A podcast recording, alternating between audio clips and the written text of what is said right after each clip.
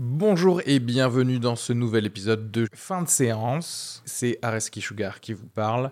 Pour vous dire que je suis en spectacle actuellement au théâtre Beau Saint-Martin à Paris. Donc si vous voulez venir voir une superbe heure de stand-up, n'hésitez pas à prendre vos places. Il reste des places pour les trois dernières représentations de la saison. Le 15 juin, 28 juin et 12 juillet. N'hésitez pas à aller sur Bireduc ou suivre les liens depuis la description du podcast ou aller sur sugarfree.com. Merci à tous, profitez bien de cet épisode. Bisous.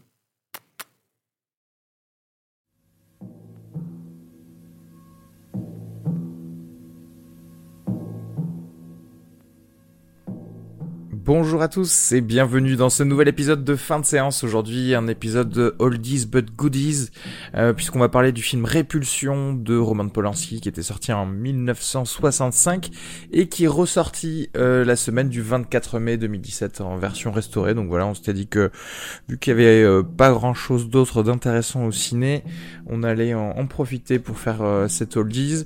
On était trois pour l'épisode d'aujourd'hui, Alice Bégon, Arnaud Decaze et moi-même Ariski Sugar pour euh, vous parler de ce film, mais aussi pour vous donner nos recommandations euh, de Blu-ray DVD euh, sortis le mois de mai 2017. Donc voilà, c'est ce qui commence cet épisode.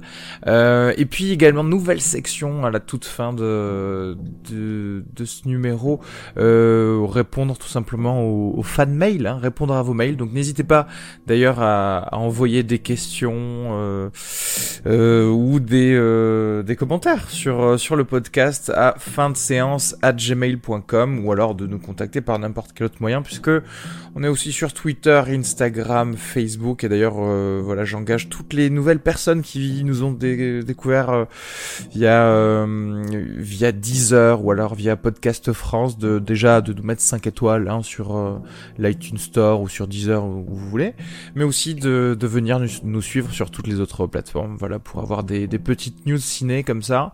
Et euh, et avoir bah, les, épisodes dès que dès qu'ils sortent, tout simplement. Bon, bah écoutez, j'ai plus qu'à vous laisser euh, écouter cet épisode. Et gros bisous.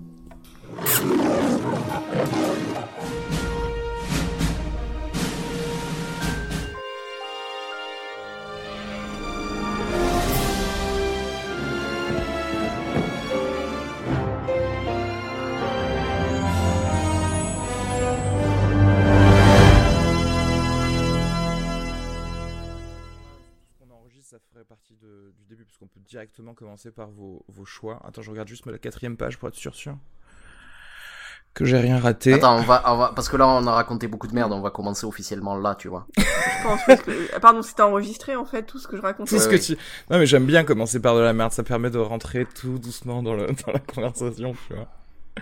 Bon ok. Ben voilà une euh, belle phrase d'introduction. Exactement. Qu'est-ce que vous achèteriez là de tout ça? Sachant qu'en fait, euh, j'ai un peu pipé le truc parce que je crois que je vous ai donné le lien que de films et que j'avoue que je pense que mon choix, moi, ce serait la série qui s'appelle 11-22 euh, 1963 avec James Franco, qui est une adaptation de, de Stephen King. En fait, c'est une euh, série qui est sortie sur Hulu et j'avoue que de tous ces choix-là, peut-être que je prendrais cette série plutôt en Blu-ray.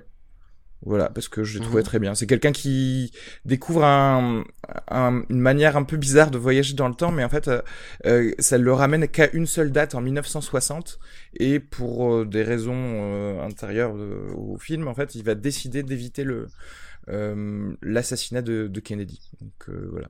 Et c'était cool. Et James Franco était. Ah, mais c'est c'est adapté de Stephen King, non? Oui, c'est ce que je disais, oui. oui. Ah, mais il m'écoute pas, il m'écoute jamais, tu vois. Non, il, écoutait pas, il regardait l'affiche de American Honey en disant hum, c'était bien, c'était beau. Oh là, quel pédophile, la meuf elle a 12 ans quoi. Arrête. ouais. Et en plus elle est pas rousse, donc il sort complètement de sa zone de confort. non, mais moi aussi, moi aussi je suis très très fan des, des rousses aussi. Et alors qu'est-ce que vous allez, qu'est-ce que vous allez prendre vous? Admettons, si vous étiez ah pas bah, intermittent du spectacle et que vous étiez riche. Arnaud va choisir donc American Honey. Oui, bah je choisis American Honey, j'ai adoré ce film. On peut se référer à l'épisode qu'on a fait déjà sur euh, sur le sujet, je pense. Yes. Mais euh, pour toutes les raisons dont on a dont, dont on a déjà parlé, je pense que euh, est-ce que c'est un film que tu reverrais en fait? Enfin, Tu vois ce que je veux dire? Ouais, ben, ça je l'ai vu de- je l'ai vu- d'acheter un, un, Blu- un Blu-ray ou un DVD. Est-ce que tu te le remettrais facilement pour le revoir? Je l'ai vu, je l'ai vu deux fois déjà. Et euh, ouais, je pense que d'ici euh, d'ici un an ou quelque chose, c'est le genre de truc qui me ferait pl- euh, plaisir de revisiter, ouais. D'accord. Ok. Parce qu'il dure quand même 2h40, hein. donc euh, on peut rappelons. Ouais, mais alors, je, je, je- tu, tu connais déjà mon amour pour les films extrêmement longs. C'est c'est c'est c'est un peu mon truc. Donc 2h40, c'est juste une oui, durée il faut euh, pas classique, être quoi. comptable en plus. euh, je veux dire, il y a plein de... Maintenant, la moyenne des films, c'est 2 heures, donc 2h40, c'est pas non plus... euh, voilà. Ça va. Non, quoi. bien sûr, bien sûr. Oui, en plus, euh, j'ai- défi, quoi. ça va. C'est pas, c'est pas le retour du roi version longue. Et je, vais- je, je veux dire de la part de, de, de la part de quelqu'un qui, euh, qui, qui, qui, qui regarde à peu près euh, 10 séries télé par semaine. J'ai envie de dire quelqu'un qui me Ouais. reproche d'aimer un film qui est un peu long, qui fait qui fait qui fait trois épisodes d'une série, tu vois. C'est Je, euh, re- je c'est reproche pas, j'ai euh, posé la question. Ok? Effectivement, moi je peux, je peux passer littéralement 10 heures avec les mêmes personnages dans la journée sans aucun problème. Dit-il euh, en ayant mis. Là, j'ai mis ce t-shirt pour vous, ok? Parce qu'on Skype. Sinon, j'étais genre tout nu chez moi sur mon canapé. C'est ma seule sociabilisation euh, que j'ai aujourd'hui. Euh, vous voyez pas, mais en, dessous, par contre, je Et suis en même temps, capillairement, ça sent, euh, ça sent effectivement la série, euh, la série télé là en ce moment. Ariski, comme on a la chance de te voir en vidéo. Et... Voilà, il a, il a, il a une barbe de deux mois. On sent qu'il s'est enchaîné Bah, en soit fait. il prépare euh, la suite de Rodin, Voilà. on sait pas. Là, il a fait un marathon Friends, hein, 10 saisons de 24 épisodes. Je fais un marathon de films de, la- de Il a Vincent le Lambert. fil dentaire aussi, quoi. tu prends quoi, toi, Alice? De tout ça Euh, alors moi, je viens de voir. euh, parmi tous les films, moi, je choisirais euh, le, le documentaire de Tavernier, le, le voyage euh, à travers le cinéma français, que j'ai pas vu en salle. Et euh, je pense qu'effectivement, si j'avais quelque chose à regarder en DVD là, ça serait plutôt ça. Moi, j'aime bien quand les réalisateurs parlent de cinéma. Je suis souvent pas d'accord parce que c'est, je pense, c'est ceux qui ont le un regard très tranché, très, mais c'est toujours intéressant. Donc euh, voilà. Je- je Et surtout que Tavernier, enfin j'ai pas vu le film non plus, mais c'est c'est peut-être le meilleur cinéphile français. Exactement. En plus, je pense que c'est vraiment. Non, non, donc. euh, Je me, je me souviens, il y a une époque, maintenant il le fait, fait plus parce qu'il est un peu vieux et il a plus l'énergie de le faire, mais euh, tous tous les, euh, tous les deux mois, quelque chose comme ça, il faisait un cours de cinéma à- au Forum des Images. Et c'est parmi les trucs les plus passionnants que. En fait, que moi j'ai toujours vu. beaucoup aimé lire ce qu'il écrivait sur le cinéma. Ouais. Et donc là, euh, voilà, c'est un film que j'ai malheureusement. En plus, il a beaucoup accompagné son film, donc je suis assez déçue de l'avoir raté parce qu'il a beaucoup présenté. Il est allé. Mais euh, mais donc euh, si euh, j'imagine qu'ils ont ils ont dû l'enrichir de bonus, de choses comme ça. en Vous, plus, a- donc, euh, vous en avez eu des bons retours au moins de ça Est-ce que vous connaissez quelqu'un qui l'a vu ou pas? Ouais, ouais, il y avait des très Ouais. bons retours sur le Ok, film. ouais. d'accord. Non, parce que du coup, ça m'intéresse. il- il a, il, a, il a fait un petit peu ce que Scorsese avait fait pour le cinéma italien, tu sais, il y a une dizaine d'années, il avait fait un voyage de Martin Scorsese euh, Ouais. à travers le cinéma italien, qui était un super documentaire aussi sur, euh, sur son amour de ce cinéma-là. Oui, puis souvent ils nous font découvrir des choses. Quoi. On- on- Il y a une relecture euh, qui est faite, donc c'est plutôt chouette. Voilà. C'est vrai que là, là, je pense que ça va être plus impersonnel, mais, euh, mais Martin Scorsese, c'était un, un vrai truc d'enfance Ah avec, oui. ah, euh, Oui. en Ah bah, fait, il mais... parlait quasiment de la sauce tomate de sa mère tout en comparant à un film. Quoi. Il y avait un truc très très personnel. Quoi. Ouais. C'était, Ouais, ouais. euh, Je pense que c'est la façon aussi la plus facile de, de créer euh, l'intérêt ou de susciter l'int- l'intérêt chez quelqu'un, c'est forcément avec une petite narration euh, émotionnelle, personnelle, en fait, du narrateur, je pense, non? De manière Oui, générale. puis c'est vrai que Tavernier devient vieux. euh, je pense que parler de cinéma, c'est aussi parler de lui. Quoi, il y a, il y a une façon. y a une- je pense qu'il y a. Après, j'ai pas vu le film, et donc c'est toujours difficile d'en parler. Mais je pense que c'est quand même une autobiographie cachée. Quoi, il y a toujours quelque chose de. Quoi, dans, quand les cinéastes Oui, déjà qui font des résonne films, en la ils parlent personne, toujours ouais. d'eux, et donc euh, je pense que quand il- lui, il a toujours, il a toujours été critique, il en a toujours très bien parlé. Donc, euh, donc non, moi c'est vraiment. un- En tout cas, je, je pense que je vais aller, je vais aller le rattraper en DVD euh, très vite. Ok, très bien. Simplement, je dirais peut-être. Alors c'est un peu bizarre, mais euh, mais euh, comme on en avait déjà parlé de ce film, euh, voilà, en- dans la lignée des si j'étais riche et que j'avais une télé 4K, etc. Je je re-regarderais bien la première heure de Passengers en, en, en Blu-ray. Et tu t'arrêtes après. Et après tu t'arrêtes et tu t'imagines la suite du film. Mais même la première heure est irregardable. Hein. Vous avez fait un podcast, moi je l'ai pas entendu le podcast, mais c'est irregardable. moi, c'est vraiment, je me souviens de ma salle et j'ai préféré dormir. Je me suis dit, ça, ça ira plus vite. Je pouvais pas sortir, c'était trop complet. Et Ah, j'ai tu dormi. vois Voilà. Ah, la, que premi- tu la aurais dû première faire devant Rodin. silent running sympathique. C'est ce que j'aurais dû faire, c'est vrai. Bon, ok, bah du coup, on va pouvoir passer au film, euh, au film d'aujourd'hui qui donc en ressorti euh, euh, cette semaine, donc euh, le mercredi 24 mai. Ils, ils ont Mhm. sorti, c'est ça. Euh, c'est donc le film Répulsion de Roman Polanski qui est sorti euh, en 1965, euh, qui est un drame horreur euh, thriller avec euh, Catherine Deneuve, Ian euh, Hendry et John Fraser, entre autres. Euh, Je, je, je crois comme genre, genre, pour mieux le décrire, c'est euh, film à la Polanski. C'est vrai que en fait, le, le mec s'est créé un genre à lui tout seul au final. Bon, on lui a passé une commande pour un film d'horreur, il a fait un film de, Roman Polanski, ce qui est brillant. Hein, euh. Ouais, ce qui est assez excellent. Je vais du coup lire le, synopsis. C'est euh, une jeune manucure belge. Carole travaille et vit à Londres avec sa sœur Hélène. Carole introvertie a des problèmes relationnels avec les hommes, ouais, c'est moins qu'on puisse dire. Elle repousse Co- Colin, qui la courtise et n'apprécie pas Michael, l'amant de sa sœur. Quand celle-ci part avec Michael, Carole sombre progressivement dans la névrose. Recluse, elle bascule dans la schizophrénie et devient hantée par des bruits. Euh, petit clip. Qu'est-ce qui se passe? Vous dormez, jeune fille? Oh, excusez-moi, madame. C'est de votre âge, vous devez être amoureuse, je suppose. Oh, je ne sais pas ce qu'elle a en ce moment, la vieille, elle est toujours après moi. Si elle continue à me casser les pieds, je ne ferai pas de vieux os dans sa boîte. Hé, tu dors? C'est aussi la question que je lui ai posée. Vous vous rendez compte? Elle veut encore que je reste jusqu'à 7 heures. Quel vernis me mettez-vous? Comme d'habitude, madame. J'en ai assez de celui-là. On pourrait peut-être en changer. Euh, Mettez-moi formidable de chez Glazo. Oh, je vais vous le chercher. Alors j'aimerais souligner aussi que le, le, le synopsis que je viens de lire, je réalise que c'est pas du tout, euh, j'allais dire médicalement euh, correct ce qu'ils disent. Hein, dans la névrose puis la schizophrénie, c'est deux choses différentes, mais c'est pas grave. De toute façon, Polanski savait pas de quoi il parlait, donc je pense qu'on peut admettre que, la... voilà, même longtemps après, on peut, on peut ne pas savoir de quoi on parle. Voilà. C'est, oui, Ouais, c'est, euh, totalement. Ça, ça, ça, ça, c'est quelque chose. euh, Il y avait eu, euh, j'avais vu une interview de Gérard Braque, le co-scénariste du film, qui avait dit qu'au moment de la sortie du film, il y avait un euh, psychanalyste qui avait euh, écrit un article sur euh, sur Répulsion et qui avait dit que euh, c'était un, un film extrêmement bien documenté et une des meilleures représentations de la schizophrénie qu'il a jamais vue. Et il a dit mais le problème c'est qu'avec Roman, on s'était pas du tout documenté, on savait même pas qu'on avait fait un film sur la schizophrénie. Mais qu'ils ont fait ça au hasard. Vrai. Exactement. Le pire, le pire, c'est que je sais pas si t'as lu aussi euh, euh, le fait que euh, Braque et lui, en fait, ont décidé de, de faire ce film pour euh, pour effectivement avoir assez de de jus dans le showbiz pour pouvoir faire le, le futur film, euh, euh, tu sais, avec Donald Pleasance là. Comment il Euh, s'appelle ouais. Exact, le exactement, parce que-. Voilà, et il voulait tellement faire ce film qu'au final, c'est bizarre de voir un film quand même aussi pointu et enfin maintenant tu, tu- c'est difficile de se dire ça c'est un film de commande quand même, tu vois, a posteriori. Si, si, mais en fait, euh, moi j'ai lu- j'ai relu hum, l'interview de Roman Polanski à la sortie du film pour les cahiers du cinéma. Euh, voilà. Et, euh, et c'est assez drôle, hein, c'est un hasard complet. Il a rencontré ses producteurs dans un, moment d'un festival de cinéma polonais, je sais plus où.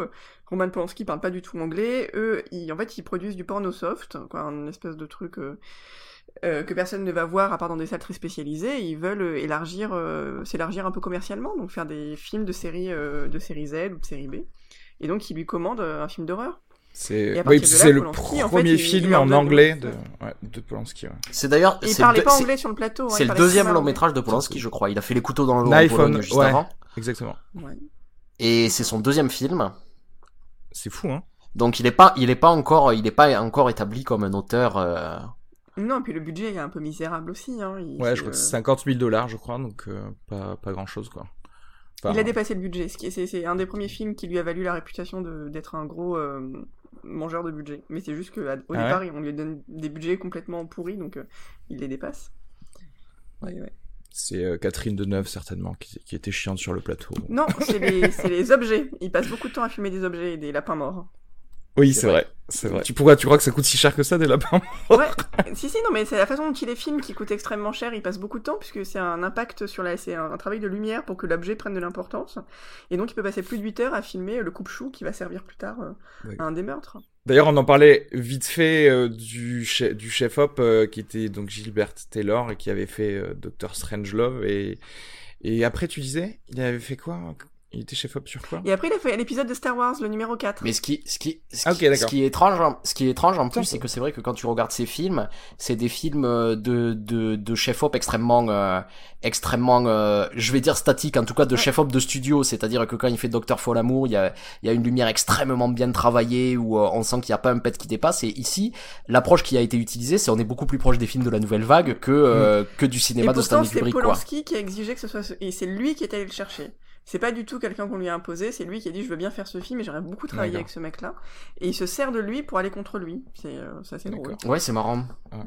Bah, c'est d'autant plus vrai, important c'est vrai que, le, que, que, que le film a vraiment un côté caméra embarqué et c'est important en fait pour nous faire accepter les décors parce qu'il y a un travail de décor euh, très important et cette caméra à l'épaule nous sert, nous euh, sert vraiment à. Et même sur la comédienne, c'est-à-dire qu'à ce l'époque, décor, quoi. quoi. lui, il était habitué, il était, c'était un chef-op qui filmait des comédiens qui avaient une croûte sur le visage à la, à la place du maquillage, c'était vraiment hyper important. Là, Polanski veut pas de maquillage et il utilise des, euh, des objectifs qui déforment le, le, le visage, Le visage, de ouais. Deneuve.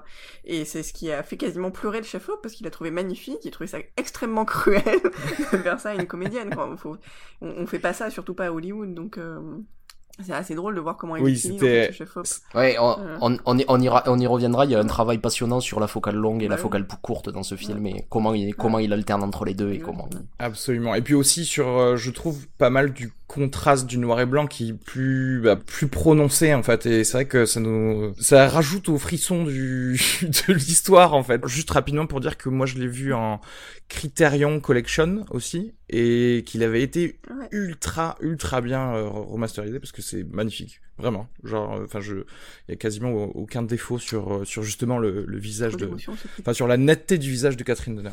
Donc voilà, c'était important de, de le dire. Euh, alors déjà, expliquez-moi votre histoire avec ce film, parce que est-ce que vous l'aviez déjà vu quand euh... Ben, en fait, moi, je l'avais vu qu'une seule fois avant ça, et c'était au lycée.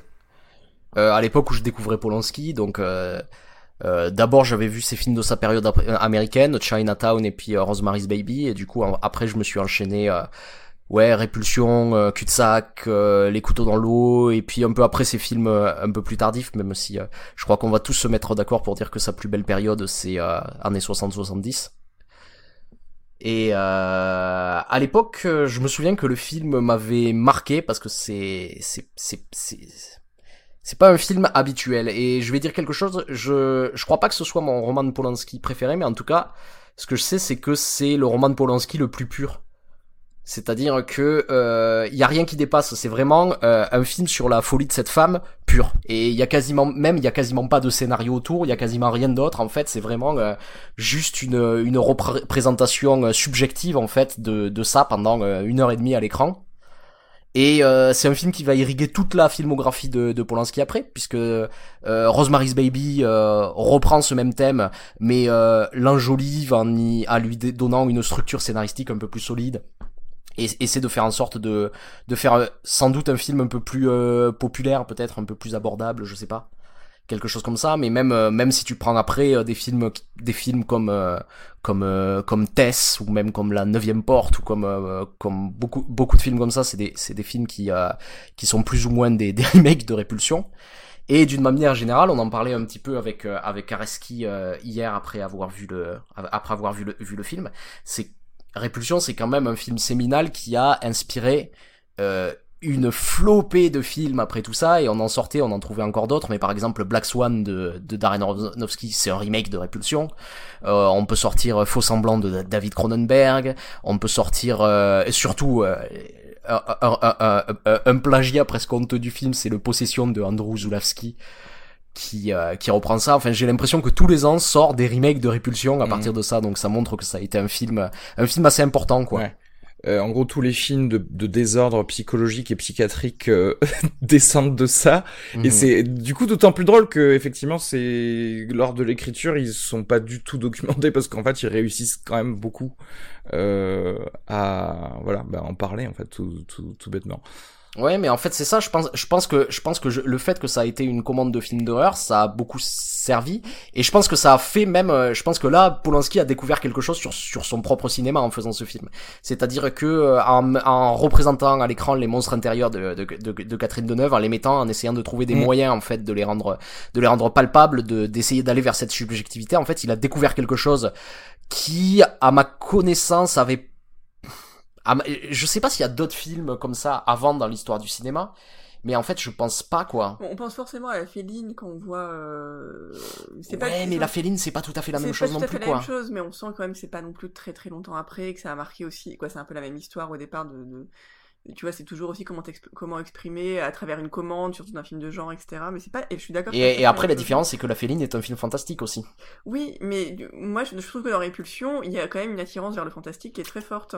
Ouais, mais toujours, toujours ramené quand même à quelque chose de, tu vois, ce, tu vois ce que je veux dire, c'est ça qui. Mais on sent quand même, il y a, il y, a, y a quelque chose qui peut partir là-dedans, qui aurait pu. Ouais. Je me demande si avec plus de temps et plus de moyens, le film serait pas parti dans le fantastique. Oui, c'est que je pense que là il y a aussi un truc de, rap de rapidité de, et, et, je pense qu'il a pas tout à fait et, et, et, là encore une fois le, le rôle du hasard c'est-à-dire que c'est c'est génial qu'il ait dû faire ce film comme une commande parce qu'il a découvert des choses avec ce qu'on lui avait avec les contraintes qu'on lui avait imposées en fait quoi. Oui et puis des, des producteurs qui lui imposaient de revenir vraiment à des scènes d'horreur où il avait des ingrédients obligatoires il pouvait pas s'en échapper et donc il a essayé de s'exprimer entre mais euh...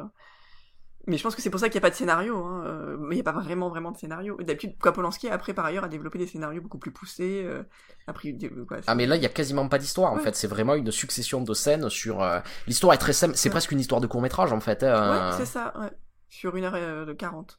Et c'est vrai que c'est un sujet peut-être un peu tabou, enfin en tout cas qui est pas ultra répandu, voilà, dans le cinéma. Du coup, oui, je pense que le, le, le fait même de, de lui à poser des, des contraintes facilite le truc. Et ouais, je te rejoindrais dans le, le fait que peut-être que ce serait parti dans le fantastique si s'il y avait eu un peu plus de temps, parce que tu sais, moi je te parlais de justement du film Ennemi là dernièrement euh, avec Jake Gyllenhaal. Là par contre Ennemi, on, on le sait que c'est plus documenté en tout cas d'un point de vue euh, médical et donc dans, dans, le fantastique parce que les, les, gens se représentent dans leurs hallucinations certaines choses absolument pas euh, réalistes quoi mais, mais, mais en fait, surtout, parce que là, on parle depuis le début du film que c'est euh, presque un hasard qu'ils ils aient traité de la, de la schizophrénie, etc., euh, etc. Mais euh, en fait, je pense qu'il faut vraiment donner du crédit au travail de fiction de Polanski ici, c'est-à-dire que il est extrêmement bon pour essayer de se foutre dans la peau de ses personnages. D'ailleurs, tu, tu remarqueras quelque chose dans le cinéma de Polanski, et peut-être que tu vas me contredire, mais j'ai l'impression que dans aucun de ses films, il y a une scène où il n'y est pas le personnage principal. C'est-à-dire que euh, dans tous les films de Polanski, tu suis. J'ai pas vu tous les films de Polanski, donc là c'est un peu compliqué, mais. Euh... Tu suis un personnage et tu ne le quittes jamais. En fait, c'est, il a, il a toujours, tu vois, ce truc de, ce truc de subjectivité, euh, de subjectivité absolue. Et c'est juste que, en fait, dans sa tête, donc, euh, il s'est représenté ce, ce, personnage et en poursuivant son travail de fiction, en, en, essayant en fait d'être vrai avec ce personnage, il a sorti quelque chose de vrai sans forcément se documenter dessus. Mais je, je, je pense pas que ce soit du jugement foutisme. En fait, ah tu vois ce que je veux dire Non, c'est vraiment pas ça. Hein. Je voulais dire, c'est, je pense que c'est le, c'est le génie là de, Roman Polanski, de son, de son auteur, c'est que ils sont. Euh, en fait, j'ai l'impression qu'ils ont, ils sont partis du principe qu'ils voulaient faire du cinéma, ils voulaient faire un film. ils sont, bah, quand tu sais pas, tu fais simple. Hein. Là, il avait peu de moyens. Il a pris, euh, il a eu l'instinct de prendre aussi cette comédienne-là. Il a eu envie d'être. Ouais. Il a eu, on, voit qu'il y a des, malgré tout, il, il, se laisse pas imposer ni le casting, ni son chef-op, etc. Donc, on, sent quand même que c'est ce qu'il veut faire quelque part. Et puis, euh, et puis voilà, après, c'est vrai qu'il se dit, bah voilà, j'ai une comédienne qui m'inspire, en tout cas, j'ai envie de la filmer, et, euh, et il a ses obsessions à lui. Et après, après avec ça, il fait du cinéma, c'est-à-dire que même s'il fait simple, quand même, ce qu'il fait, on... nous c'est un film dont on nous parle tout le temps, tout le temps en décor, quoi. Je pense que c'est la première chose qu'on montre à des étudiants en déco. C'est euh, voilà sur euh, sur, il y a plein plein de choses, c'est très très malin, mais euh, donc, on, va peut-être euh, en profiter pour dire un mot sur le travail de, de, de décor qui est fait. Oui, bah c'est, bah je te laisse commencer. Parce Ouais, ben en fait, quasiment tout le film se passe dans un dans un petit appartement londonien qu'elle qu'elle qu'elle loue avec sa sœur et euh, il y a plusieurs choses. C'est euh, déjà, euh, il y a, alors je sais pas exactement comment ça a été fait. Peut-être que tu sais mieux que moi, mais j'ai l'impression qu'il y a un mélange de décor réel et de studio en fait dans ce. en fait, c'est un décor qu'ils ont fait à plusieurs échelles. ah voilà, c'est ça. Pour les déformations. Euh, donc je pense que c'est du studio, faudrait reconfirmer, mais à mon avis ça ne peut être que du studio, hein, du coup. De toute façon, ouais. Euh, et puis de toute façon ils ont même les murs, hein, les fissures, c'était un levier qu'ils activaient. Donc euh, c'est pour ça qu'il a perdu énormément de temps sur le tournage, parce que chaque fissure en fait c'était un levier, donc le et donc après il fallait reboucher et, replâtrer, etc. pour réactiver la mèche. C'était tout était très très mécanique, et donc c'est vraiment comme si on tournait dans une maquette géante, quoi. C'est la et euh, et donc ils ont déformé les, le couloir peut être très court comme très long. Ouais, il a adapté aussi. Après c'est quelqu'un qui connaît son sa grammaire par cœur, euh, comment utiliser une optique. Quoi. Je pense que même très jeune, Mais- il savait, il était parfaitement conscient de l'impact euh, de, de l'outil caméra avec le décor, et donc il a joué sur, tout le temps, tout le temps, tout le temps sur ces plans-là. Et, et, et surtout, il y a quelque chose, c'est que d'abord, en fait, il l'installe vraiment comme un app- appartement banal, en fait. Ouais. C'est-à-dire que il utilise des focales longues, plutôt des plans fixes, et en fait, il nous montre ce petit appartement avec un couloir, et de part et d'autre, les chambres et le salon. Oui, c'est euh, l'appartement dans lequel on peut s'identifier très fort. Je pense que c'est l'appartement standard. C'est ça. que chacun peut-être a habité un jour, ou en tout cas a vu, il n'y a rien de d'ostentatoire dedans, qu'on imagine et- tout à fait. et euh, quand elle sombre dans la folie, elle, euh, elle arpente les, les, les couloirs de ce petit appartement et les couloirs deviennent euh, très très grands. Euh, les salles sont gigantesques avec le, mob- le mobilier euh, placé dans un coin du décor. C'est filmé en focale courte. Et il y, a une chose, c'est que même même si sur les sur les parties, comme tu dis au départ, euh, il a il a il a il a il a sans doute filmé en studio. Il a quand même, c'est ce dont on parlait au début avec le travail de la photographie, cette manière de se servir de la caméra qui donne vraiment l'impression en fait que euh, la caméra ne sort jamais des murs. C'est-à-dire que quand on filme dans les studios, généralement, euh, tu vas voir la, la caméra qui est hors les murs et qui filme, et ça donne vraiment cette impression-là. C'est-à-dire que la caméra est pas là, que c'est un, un lieu qui a été formé, tandis que ici, ça fait vrai, il y a vraiment un côté nouvelle vague en fait dans, le, dans la manière oui, dont tu il sens les qu'il est bloqué par le mur, qu'il peut pas reculer sa caméra parce qu'il y a un mur. Ce qui est normalement, voilà, qu'on filme avec une caméra. Et dans tu, un tu fais pas ça en studio d'habitude. Non, euh, tu enlèves le mur Ouais, et tu prends du recul. et tu prends du recul et donc et, do- et donc il fait ça et donc il l'installe vraiment comme un décor euh, solide quoi comme Ouais. quelque chose quelque chose qu'on pourrait qu'on qu'on pourrait voir dans ta dans ta vie de tous les jours et c'est ça qui est très dérangeant en fait au moment où il commence à distordre cette euh, Ce qui est encore plus dérangeant, au-delà du décor euh, de, de, de l'espace, c'est que il, il a une attention très particulière à l'accessoire. C'est quand même un film d'accessoires. euh, C'est-à-dire qu'il nous montre euh, des accessoires qu'on a tous dans une salle de bain, que, très très générique. Il appuie longuement dans la première Mhm. heure dessus. Hein, euh, je pense que tous les accessoires, ouais, il y a beaucoup de gros Sur le rasoir, sur- ouais. très quotidiennes. Ce qui fait que et que sur le rasoir, sur le sur le même ne serait-ce que le bol de la brosse à dents qui pose problème au départ. euh, Un frigo, une assiette qu'on sort, plein de choses comme ça. Il y a plein de plans de coupe qui mm, paraissent pareils. C'est là où on pouvait parler de court métrage et un truc comme ça, très premier film dans, dans la volonté de tout sur, de souligner. Et en fait, derrière, ça Ouais. prend une ampleur folle dans la deuxième partie quand on rentre vraiment dans sa folie à elle. Et c'est là où, où c'est oui, c'est un film qui, euh, quoi, il arrive à nous faire, euh, bah, on a peur d'objets du quotidien, quoi. Ah. C'est-à-dire qu'on sursaute à la vue. C'est assez intéressant ce que tu dis parce que euh, voilà, je me souvenais plus du tout. Je- moi aussi, je l'avais vu euh, vraiment il y a très longtemps. euh, voilà, quand j'avais encore ciné cinéma euh, classique, tu sais, après avoir découvert Rosemary's Baby, c'est là que tu commences un peu à regarder les autres. Et euh, euh, en fait, euh, voilà, en re- regardant tout juste le, début du, film, je me suis dit, ah, il y a des petites choses qui m- me gênent un peu, ou effectivement, je, je me dis, tiens, c'est peut-être des petites erreurs de, euh, euh, de jeunesse. Tu sais, il y a une, vraiment au début du film, hein, tu sais, sur la première scène où Catherine Deneuve marche dans la rue, tu sais, j'avais l'impression que c'était un petit peu de, presque des erreurs de cadrage ou de choses comme ça. Et en fait, non, parce que plus le film avance, plus tu te dis, en fait, c'était des choix qui sont très intelligents pour euh, comprendre tout, euh, enfin tout le reste et faire un peu sa descente euh, euh, dans dans la folie parce que il y avait des espèces de petits tressautements euh, de, caméra à l'épaule quand elle est à l'extérieur par exemple, alors que c'est quelque chose qui va totalement dis- disparaître. On a des glissements beaucoup plus posés quand elle est chez elle. Et pour moi, c'est plutôt quelque chose qui, qui veut dire que, qu'on rentre un petit peu dans son agoraphobie parce que dès qu'on va à l'extérieur, on n'est plus vraiment safe. Alors que quand on est dans son appartement, on a quelque chose de plus posé et, où justement il peut se permettre de, de distordre les couloirs et les espaces, euh, etc. Donc c'est, vrai que tout ça c'était pensé dès, dès, dès- le début. Donc euh, c'est quand même assez fou pour un second film Mais en simplement. c'est ce que vous aviez dit tout à l'heure. C'est un film qui a été beaucoup, beaucoup repris. En tout cas, il y a beaucoup de choses de, de répulsion qui ont été repris après dans le cinéma. Euh, et je pense que quand on le regarde aujourd'hui, ça peut être un peu dangereux. Je pense que la, première vision, si on, on peut se dire, oh mon dieu, le film est un peu. Euh... Je pense que c'est, est toujours au bord du cliché euh, du, film un peu noir. Il y a du jazz, c'est noir et blanc, tout ça.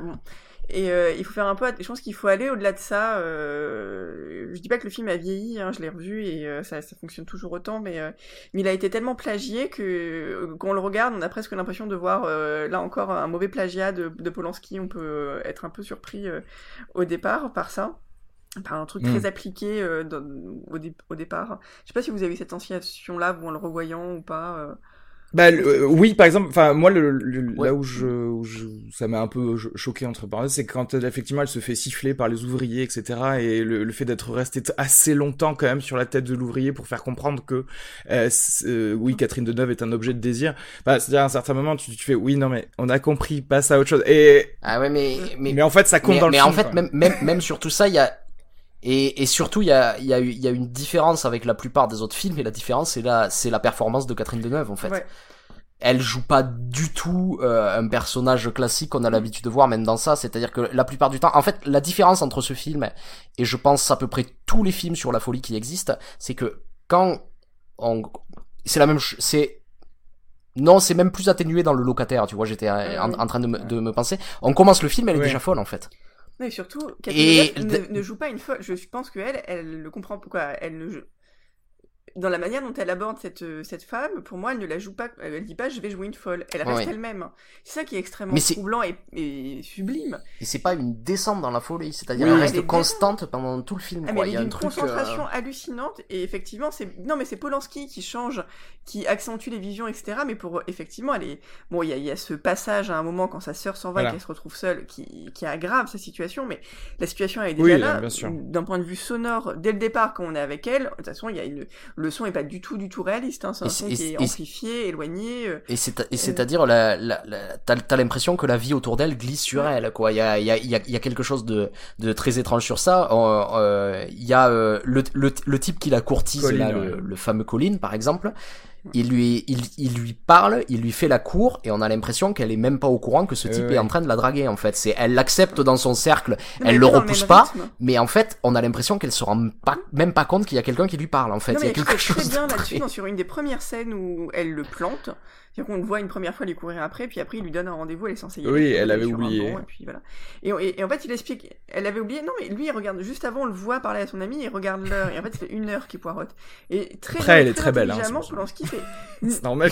euh, oui, et puis Colline est, est très accrochée, voilà, elle, est- c'est Catherine Deneuve, on tombe amoureux d'elle, et puis voilà. Et, euh, et en fait, bah, elle, est- elle a pas la même notion du temps, elle est pas sur le même rythme, elle a pas la même vision sonore, tout. Donc, euh, et puis c'est Catherine Deneuve. Moi, j'ai découvert ce film grâce à, à Catherine Deneuve quand même. Je sais que vous avez tous commencé en Ouais. disant, ah tiens, Polanski. Moi, c'est vraiment Ah Catherine ouais. Deneuve qui a fait mon éducation cinématographique euh, les premières années de ma vie, en tout cas. Et, euh, et en fait, c'est fou. Moi, moi, je l'ai vraiment regardé parce qu'elle était dedans. Et, et elle est extra, quoi. Je pense que le film aussi tient aussi beaucoup d'elle. Et, et c'est et c'est ça le truc, c'est- c'est-à-dire elle est pas juste absente, c'est-à-dire on a l'impression qu'elle se préoccupe d'autre chose. Et on le voit à plusieurs moments, c'est- c'est-à-dire euh, et c'est aidé par le par le travail de la caméra aussi bien sûr, mais euh, par exemple quand elle attend sur ce banc alors qu'elle était censée aller voir Co- Colin, on la voit en train d'observer euh, une craquelure dans le sol et on imagine qu'elle a passé en fait une heure Ouais, à ouais, regarder cette absolument. craquelure dans le sol parce qu'il y a quelque chose qui lui parlait Après, dans cette euh, clairs, euh, pendant 40 minutes, euh, au point de vue d'acting pur, elle a pas grand, grand chose à faire. c'est après qu'elle, de, que, en tant qu'actrice, euh, ça devient chaud et je trouve qu'il y a quand même quelque chose de, de, de très bien. Mais au début, elle, euh, ça, faire la mais, timide, mais, mais, c'est, mais il y a un euh, truc d'écoute parce qu'elle part, elle, elle, Non, joue- c'est- elle elle- joue elle- quasiment rien, mais en fait, euh, l'écoute c'est le plus difficile en fait quand t'es acteur. Et là, elle a un, elle a, elle a un truc d'écoute ou de non-écoute justement dans le Ouais, film qui est assez ahurissant quoi. concentration. Moi, je pense que c'est vraiment le mot, c'est concentration. C'est comme si elle était concentrée sur quelque sur autre chose. qui est dans un monde parallèle, mais Oui. tu la vois, elle est concentrée. Elle, elle, elle joue autre chose pendant que tous les autres jouent, jouent la scène en fait. Et c'est ça qui est. euh, Mais c'est mais c'est c'est génial parce que oui dès que tu vois la le la patiente j'allais dire la, la le personnage tu tu tu te dis oui elle est dans un plan astral quoi tu elle elle interagit avec d'autres choses mais tu le vois Et, pas en et, fait. et, et, et- et ça amène à euh, bon une des plus belles scènes du film, euh, c'est je vais spoiler comme un bâtard, mais euh, c'est le c'est euh, le meurtre du propriétaire de, de l'appartement. Et en fait, euh, euh, là il y a un long plan séquence où en fait le, le propriétaire de l'appartement vient chercher le loyer. Il se rend compte qu'en fait elle a mis l'appartement sans dessus dessous, mais il se trouve que euh, il voit les jambes nues de Catherine Deneuve et du coup il a envie de coucher avec et il va pas il va il va passer un moment à essayer de, de la draguer et puis après de lui de lui faire une proposition et de lui dire on peut oublier le loyer mais il va falloir être très très gentil avec moi quoi grosso modo. Et là il y a un long plan séquence où la caméra en fait suit le propriétaire pendant qu'elle est qu'il est en train d'essayer de draguer Catherine Deneuve. Catherine Deneuve qui n'écoute absolument rien de ce que lui Ouais. dit le, le propriétaire. Elle reste comme un pivot au milieu du cadre en permanence, tandis que la caméra oscille, et que elle reste au milieu, et qu'elle est en train de penser à autre chose. Et dès que ce type s'approche, il y a quelque chose qui ressort de ses visions, parce qu'il y a une des visions récurrentes qui revient, c'est un type qui la viole tous les soirs quand, elle- quand Bah, elle je pense se- qu'elle a été violée dans son passé. Oui, c'est ce que j'allais vous dire, ouais, le- parce que ça le- parle probablement de C'est une des pédophilie. premières hein. visions, hein, c'est quand, bah, euh, c'est une des premières visions qu'elle a euh, Ouais. quand même dans sa Oui, chambre. le, le type Donc, qui... euh, On sent le stress post-traumatique euh, un- après ça, quoi. Ouais. Bah, elle est quand Et- même, elle a eu un rejet des hommes euh, global. Oui, voilà. euh, Et donc ce, ce type s'approche et là tout et là tout d'un coup elle se rend compte qu'il y a quelque chose qui se passe dans son dans son environnement. Il y a tout ça qui ressort et elle elle elle prend ce rasoir et là il y a un meurtre extrêmement violent avec une musique qui ressemble à. Psychose. Ouais. c'est le film qui veut pas faire du Hitchcock, mais qui en fait un peu malgré lui. Qui en fait un Ouais. peu ouais. C'est du sang qui se bat aussi contre ce démon-là, quoi. Ouais. euh, de, de, De pas trop copier, appliqué comme Hitchcock, mais. euh, Oui, non, non, mais je pense que le, C'est Hitchcock caméra à le l'épaule un peu sous-entendu de, de pédophilie me paraît quand même assez, euh, assez évident. Bon, c'est un peu drôle euh, quand ça vient de Roman Polanski, mais euh, il y, a- il y a un événement. euh, mm, mm, Oui, il y a un événement traumatique. il y a aussi le, la, sa fascination, tu sais, pour les nonnes qu'elle a euh, à côté de, de chez elle, enfin les sœurs, les, du- il y a un couvent à, à côté, et cette espèce de truc de, de, de me dire, tu vois, parce que dans l'histoire du personnage, je, me, je, vois, je la vois bien en train de se dire, tu sais, les nonnes, elles se sont euh, extraites de leur euh, sexualité, tu vois. Alors que elle, forcément, elle y est, euh, elle, en est, entre guillemets toujours la victime parce que voilà, des gens viennent, viennent lui faire la Ouais, cour. ça vient plutôt du un truc de recluse aussi. Hein. C'est des nonnes qui se protègent Aussi, du ouais. extérieur, qui vivent euh, seules euh, dans un monde euh, quoi, qui est dans la foi, donc dans un monde très intérieur, qui parle. euh, Et dans la joie quand même, parce qu'elles s'amusent tout le temps, elles sont tout le temps en train de jouer à la balle ou à faire des trucs comme ça. Donc, euh, Mais c'est Ah, ça, c'est ouais. la, la vie à l'extérieur de l'appartement, c'est-à-dire elle le regarde à travers une petite fenêtre, hein, cette vie qui se passe au dehors. La caméra ne sort jamais hein, pour euh, observer ce qui se passe, et tandis qu'elle, elle reste recluse dans son appartement, dans son esprit, etc., etc. La vie se déroule, euh, se déroule sous ses yeux. Il y a quelque chose de très beau dans ces plans, je trouve, Ouais. de la rue comme ça. euh. Mais c'est surtout, c'est des choses qui existent au son, quoi. C'est c'est pareil, il utilise Ouais. ça. euh, c'est ouais, tout il y a les, pas sur moi au départ euh, il y a ces pas comme ça qui sont toujours très très forts comme si ça, ça martelait euh, on a presque mal à la tête pour elle en fait et, euh, et oui il y a les nonnes comme ça qui rient il y a- y, a des espèces de trucs étranges comme ça qui sont installés les parce gouttelettes que- d'eau dans le dans la salle de bain aussi. Il y Ouais, a, il y a vraiment. Le tic-tac de l'horloge, il y a des, y a- y de a des l'horloge y a- on est vraiment dans Et aussi, un un, un bruit de train, on a l'impression que la station elle est à l'intérieur de l'appartement en fait et on, on sait pas si c'est un véritable son qui vient de dehors ou si c'est elle qui l'imagine quoi. mais c'est ça qui est de... hyper bien fait c'est parce que c'est à la fois des choses très quotidiennes donc qui nous en même temps c'est perturbant la manière dont il les traite mais c'est pas comme s'il mettait des sons étranges il met des sons très Mhm. quotidiens Qui- oui, qui dans la ouais. scène. et après qui qui l'amplifie etc donc c'est c'est ça qui nous perturbe en fait beaucoup dans la lecture au départ Et, et, et surtout, il y a, il y, a, il y a un truc en fait que que j'aime bien. Ça, ça me rappelle à un, euh, une série qui est sortie euh, récemment et dont un des personnages était schizophrène. C'était Horace and Pete de, de Louis C.K. où euh, Steve Buscemi en fait jouait un, euh, un, un personnage schizophrène qui prend des, des médicaments pour se pour se soigner et à un moment donné en fait il se trouve que euh, le traitement ne marche plus et le médecin veut plus lui prescrire ses médica- médicaments et là il y a un moment où il lui reste encore certains de ses médicaments et il sait qu'il va retomber dans la folie et Mm. euh, il y, a, il y, a, il y a un moment très beau à ce moment-là, c'est euh, il y a son frère qui lui dit mais en fait même si t'as plus ces médicaments, on va s'en sortir, on va t'aider, il va se passer quelque chose. Et là il y a Steve Buscemi qui rentre en colère et qui commence à me dire mais en fait tu crois vraiment que c'est facile Tout le monde parle de la schizophrénie, on la voit au cinéma, euh, c'est euh, Russell Crowe dans Un homme d'exception. Et alors c'est gentil, il y a une petite fille qui la suit, un monsieur gentil, mais essaie, essaie de vivre avec le avec le sol qui essaie de t'attaquer avec des dents quoi. Et, euh, et en fait, il a raison. C'est vrai que souvent au cinéma, quand on parle de schizophrénie, il y a, il y a cette idée, tu vois, qu'en fait, tu rencontres des gens ou euh, que ça va être quelque chose juste comme ça. L'handicapé au cinéma est souvent un génie. Hein, Ouais, c'est ça. Ouais, de- de- on- Et, C'est pour ça et- que et là, il y a c'est- un truc, c'est- c'est-à-dire que Répulsion, c'est littéralement le sol a des dents et attaque Ouais. Catherine Deneuve, quoi. C'est ça le, le truc. Et ça montre quelque chose. Non, mais c'est vrai. Ouais, ouais. Il y a, il y a, il y a, il y a- Oh, il y a le, couloir, la scène du couloir avec les bras qui, qui sortent, elle est Ah, géniale c'est celle-ci. terrifiant, quoi. Et en fait, c'est le, le seul truc dont je me rappelle. Pour le coup, tu vois, je l'ai vu il y a 15 ans, ça veut dire, je pense, ou quelque chose comme ça. Mais euh, mais ça, ça m'a marqué, tu vois. Je me suis dit, Ouais, quand est-ce que ça va revenir ce- cette scène Mais euh, oui, oui, c'est vrai que, mais c'est vrai que c'est tabou. On a l'impression qu'on on est obligé de lui donner un bonus si on lui donne un malus à un personnage dans le cinéma comme ça, tu vois. Ouais. Et on a du- et on a du mal à, à dire non, mais en fait, euh, c'est chiant, quoi. Enfin, voilà. Et avec des trucs, même euh, ce, ce truc de super pouvoir, c'est, je sais pas si vous vous vous souvenez de cette série télé qui s'appelait euh, Monk. Sur un euh, sur sur un poli- des autistes, Avec Tony. Shalhoub. non, c'est un, un, un- un policier qui a des tocs, en fait, Ouais. mais super grave, et en fait, qui se met à devenir, à devenir un super détective quand il arrête de prendre ses médicaments, parce que ses tocs le rendent obsessif, et ça fait qu'il peut regarder euh, tous les éléments qu'il y a dans une Ouais, scène et les analyser. J'ai envie de te dire, bon, alors, si t'es fou, prends pas tes médicaments et tu vas devenir un super héros. Il y a un truc très bizarre dans ça, tu sais, comme ça, qui c'est- Ouais. c'est- vrai que la folie, euh, c'est souvent un truc. euh, Mais oui, c'est très- Non, mais oui, c'est c'est c'est difficile parce que oui, pendant très longtemps, euh, enfin, ça commence à peine à, à changer de, de se dire euh, que ton cerveau fait partie de, de, de ton corps et euh, te faire euh, soigner, ça revient à genre euh, prendre aussi ton insuline pour du diabète, quoi. Mais euh, mais on a on a encore euh, dans la, de manière générale dans la société un peu le- cette façon de, de dire non mais si tu tu peux décider d'aller mieux Oui. au, au- au niveau de la santé mentale, tu sais, c'est genre oui non mais arrête d'être dépressif, soit tu vois ou un truc comme ça, tu veux arrête d'être schizophrène, t'as qu'à arrêter plutôt au lieu de continuer. Regarde, moi j'y arrive J'y arrive. Non, non, mais c'est vrai. hein. Bah, en même temps, on a eu ce discours-là sur les homos pendant très longtemps. On a été persuadé que c'est bon, hein, il fallait faire Non, non, mais là, les homos, vraiment. Bah là, c'est bah, peut-être que maintenant c'est la schizophrénie. Non, mais c'est. Non, mais c'est vrai que généralement dans le cinéma, quoi, il y a une façon aussi de s'excuser de parler de, de, de ce sujet, euh, peut-être sans être schizophrène. Voilà, c'est.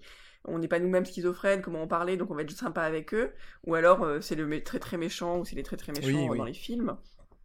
Mais effectivement, là, euh, peut-être euh, Polanski il a trouvé la solution en n'ayant pas conscience de parler de la schizophrénie, mais en faisant juste le portrait de cette fille euh, qui. Mais, mais surtout parce qu'il y a, y a autre chose de ça en fait qui ressort dans le film et je, je sais pas si c'était conscient ou quoi, mais euh, c'est-à-dire la manière dont il parle de cette maladie dans le contexte du monde contemporain en fait. Et euh, parce que ce qui se passe c'est que euh, les personnages qui l'entourent sont en plus généralement plutôt bienveillants, que ce soit sa patronne, tu vois, dans le salon de beauté ou sa sœur. Il y a des moments où elle peut s'énerver contre elle, mais on peut le comprendre aussi parce qu'elle est un peu spéciale, tu vois. Donc, euh, mais au final, il y a énormément d'amour pour ce personnage et pourtant il y a personne qui se rend compte qu'il y a quelque chose de grave en fait qui se passe chez qui qui se passe chez elle. Et au-delà de ça, il y a il y a il y a un motif en fait qui qui revient tout le temps dans le film, qui sont les habitants de l'immeuble. Et c'est-à-dire que par exemple à un moment donné il y a son euh, son euh, soupirant qui défonce la porte de l'appartement et il y a une vieille dame qui sort pour voir ce qui se passe Ouais. mais qui s'occupe pas euh, qui s'o- qui s'en occupe pas qui regarde derrière qui reste pour observer C'est à Roman fin Polanski. du film hein. Cette dame, c'est Roman Polanski. Qui Ah ouais Qui s'est déguisé. C'est Ouais, ouais. C'est génial j'adore Ok, j'ai envie de revoir le truc. Ah ouais, moi aussi. C'est génial. Et euh, à la fin du film, il y a tous les habitants de l'immeuble qui viennent dans l'appartement et on comprend qu'ils ont jamais adressé la parole aux deux, aux Ouais. deux- aux deux jeunes femmes parce qu'il y en a même une qui dit euh, ah non mais je crois qu'elle ne parle pas anglais. Il y a l'autre qui dit si si je crois qu'elle parle anglais. C'est-à-dire ils savent même pas, tu vois, s'ils peuvent communiquer euh, avec elle. Et sachant que c'est un film sur cette maladie qui s'accentue avec cet isolement, ce, ce que développe Polan- Polanski, c'est cette chose de la solitude des, des métropoles contemporaines aussi quoi Ouais, c'est vrai. et de, vrai. et, de, et de comment cette folie s'accentue à travers ça. Il y a quelque chose d'assez beau sur, sur ça aussi, c'est- c'est- c'est-à-dire que c'est possible que cette chose se soit atténuée si elle avait vécu en communauté en fait, si elle avait été euh, beaucoup plus proche, Ouais, tu vois. De... Mais on sent en plus que, du coup, parce qu'au départ, la, la fille devait être anglaise, mais Polanski choisit d'en faire une, une expatriée. Lui-même ne parle pas la langue, il est dans une ville qu'il connaît pas, quoi. Euh, Donc il y a forcément un lien, il y a quelque chose de, de, de- je pense qu'il arrive à être aussi pertinent parce que voilà, il, il imite lui. euh, mais je sais, oui, et puis dans le dans le salon, vous avez vu cette espèce de salon dans lequel elle travaille, c'est une usine en fait. Ouais. Il, c'est, c'est- ça, ça grouille. Oui, tu es une dépersonnalisé. donc euh, ouais. mais les gens, les, les- clients ne la regardent pas parce que les clientes sont bardées de crème et de machin. On, il fait que des gros plans sur des clientes qui sont aveuglées et qui ne la regardent pas. Elle est juste au bout de la chaîne à faire ses ongles. Et même quand elle déconne et que- quand elle commence à disparaître, les gens ne, ne la remarquent même pas en fait. Euh, Ouais. Elle disparaît trois jours, sa patronne elle la reprend parce que trois jours de plus, trois jours de moins, en fait c'est un, un- une espèce de petit maillon euh, au, au milieu d'une machine en fait qui fonctionne sans elle quoi. Et ça il l'installe très très bien. Et se rend pas compte. Et, et, et juste après, en fait, là, il y a, il y a euh, elle va pas bien et elle blesse une cliente Mm. euh, par inattention. Et il y a une de ses co- euh, collègues qui euh, qui euh, va l'aider à se à se rhabiller pour euh, sortir dehors. Elle ouvre le sac à main. Elle remarque qu'il y a une tête de lapin dans son sac dans, dans son sac dans son sac à main. C'est pas l'organe, c'est pas le cœur du lapin? C'est peut-être le cœur. ça- je cœur sais me pas. que lapin. c'est sa tête, parce qu'après on, on voit, il y a un Ça plan me semblait sur trop gros pour la- être un le, lapin, lapin, en fait. Ok, mais- non, et il y a plus sa tête. Ouais, c'est ça, oui, elle a mis la tête, oui. Le, le lapin a déjà commencé à pourrir hein, à ce Et Oui, oui. c'est-à-dire qu'elle elle, elle, elle voit qu'il y a quelque chose qui va pas, elle ouvre le sac, elle voit une tête de lapin mort à l'intérieur, Ouais. elle referme le sac, Ouais. elle le lui donne et il s'en va. C'est-à-dire elle se Euh. rend pas compte qu'il y a quelque chose de Non, très très grave qui se pas. passe quoi. En fait, elle ne veut pas. quoi. Il y a Ouais. un truc. euh, C'est littéralement ce que je me suis mis comme note sur mon téléphone pendant que j'ai, genre, je dis, à la limite, une erreur de manucure ok, c'est pas grave. Le moment où t'as une tête de lapin quand même dans ton sac à main, c'est le moment où on Non, devrait. mais surtout, euh, c'est pas une erreur de manicure parce qu'elle l'attaque. Hein. Si on regarde bien la scène, c'est pas Oui, du oui, tout bien une sûr. attention, hein. Oui, non, mais je veux dire, pour la, d'un point de vue euh, extérieur, tu vois, quelqu'un Ouais. qui n'était, qui n'avait pas assisté à la scène, tu dis, Ouais. bon, elle s'est chiée, elle va pas bien en ce moment, mais la tête de lapin, quand Et, même. c'est- et cette manière, le, le premier, parce qu'il va y avoir deux meurtres. Le premier meurtre qu'elle fait, c'est son soupirant. C'est cette manière dont elle le tue, mais là aussi, on voit la grande actrice, quoi. C'est vraiment, euh, c'est, elle le fait comme si elle allait, euh, comme si elle, elle achetait du pain, en fait. Elle le tue comme si elle achetait du pain. Il y a une pulsion, et après, il y a un long moment où elle s'en rend pas compte, et puis tout d'un coup, elle lâche un cri, et quand elle voit le cadavre, en fait, que, qu'elle, qu'elle a Oui, elle-même oui, oui. Oui, fabriqué, c'est parce fait, qu'elle est dans un temps de retard, quoi. J'ai l'impression qu'elle vit sur deux trucs. Ouais. euh, Et, euh, et en fait, au départ, il devait y avoir trois meurtres. Ils ont tourné trois meurtres quand même pour la, pour la petite histoire, Mhm. qui a été coupé au montage. Et il y en a un troisième, en fait, qui l'a coupé, parce que c'était le meurtre d'une femme. C'était la le meurtre de la femme de l'amant de sa sœur. Ah, sa parce que celle qui qui l'a Ah, appelé, appelle à un ouais, moment donné, qui d'ailleurs. appelle et elle vient et en fait elle l'a tué et en fait au montage il s'est rendu compte que ça ne pouvait pas fonctionner c'était pas dans la logique euh, du, du- et ça faisait vraiment d'elle une, une espèce de serial killer ce qui n'était pas le cas en fait euh, ce qui Oui, parce que c'est une peur du sexe, quoi. c'est une peur du sexe, une peur de, de, de- ouais, c'est vraiment de l'ordre de la Et là, d'un coup, ça devenait autre chose. Et donc, il l'a, euh, Il l'a coupé, il- oui, Il a coupé eu- au montage. Mais au départ, il y avait ce troisième meurtre qui était prévu. Je voudrais juste rapidement Mais revenir sur le... Parce qu'en fait, je réfléchis, il y a un peu un triptyque euh, des films de Polanski sur cette espèce d'isolement urbain, parce qu'il y a euh, dans des appartements, il y a Rosemary's Baby, il y a le locataire aussi.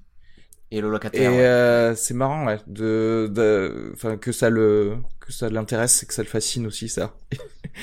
Mais, mais c'est ce qui fait que le film est plus universel que juste une, une, une représentation de, de, de la folie.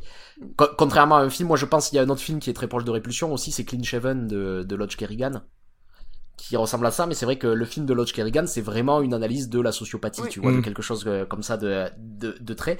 Et euh, par ce thème de l'isolement, en fait, il parle de. J'ai l'impression que Polanski parle de quelque chose de plus large et qui peut, qui peut, qui peut s'adresser à beaucoup plus de, de personnes, en fait. Ouais. Tu vois Oui, le fait de ne plus faire attention à l'autre, à, à autrui, parce que euh, on vit dans une société à la base d'isolation, en fait, tout, tout, tout bêtement. Ouais.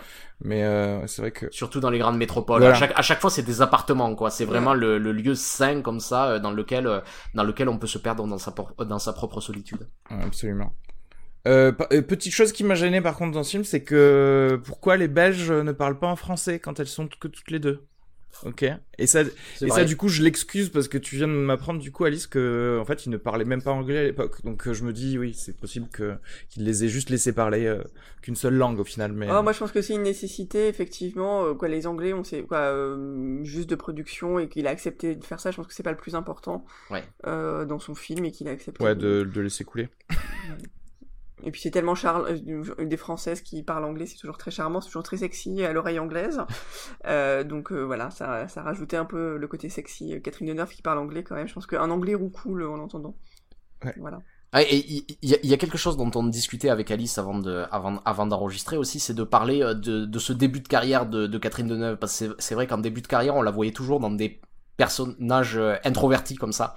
Et il y a quelque chose qui change dans sa, dans euh, quelques années plus tard, avec euh, des films comme les, para- les, euh, les demoiselles, les de Rochefort ou la, la sirène euh, du Mississippi. ouais, Ouais. Je pense que le vrai tournant, c'est les Demoiselles de Rochefort, où d'un coup, euh, elle devient euh, lumineuse, c'est une fille entêtée, euh, qui a un but, euh, qui part quand même de sa province euh, pour aller conquérir Paris.